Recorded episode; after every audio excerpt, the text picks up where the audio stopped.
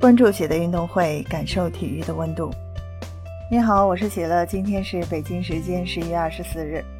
就在十一月二十三日凌晨，曼联官方宣布 C 罗即刻起呢正式离开曼联队，这就意味着 C 罗在曼联的踢球生涯正式宣告结束。我认为这个结果无论对于曼联还是 C 罗都是可以接受的。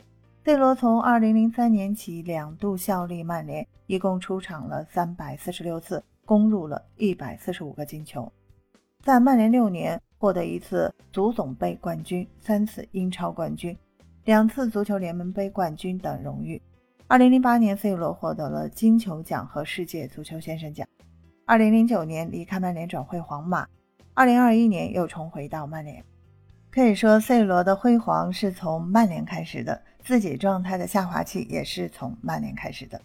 从某种意义来说，这个时期离开曼联是最正常不过了。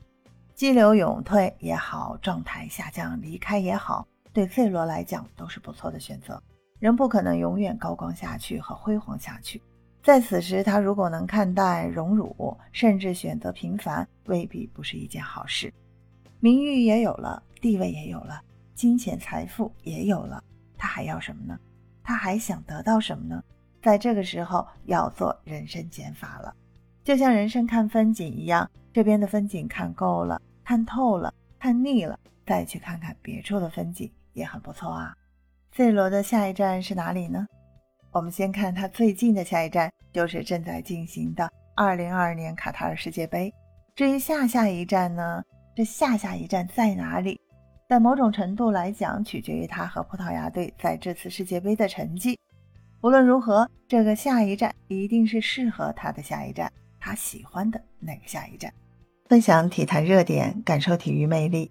今天的内容你有什么想说的？欢迎在评论区给我留言。感谢收听喜乐运动会，也欢迎您的转发、点赞和订阅。我们下期节目见。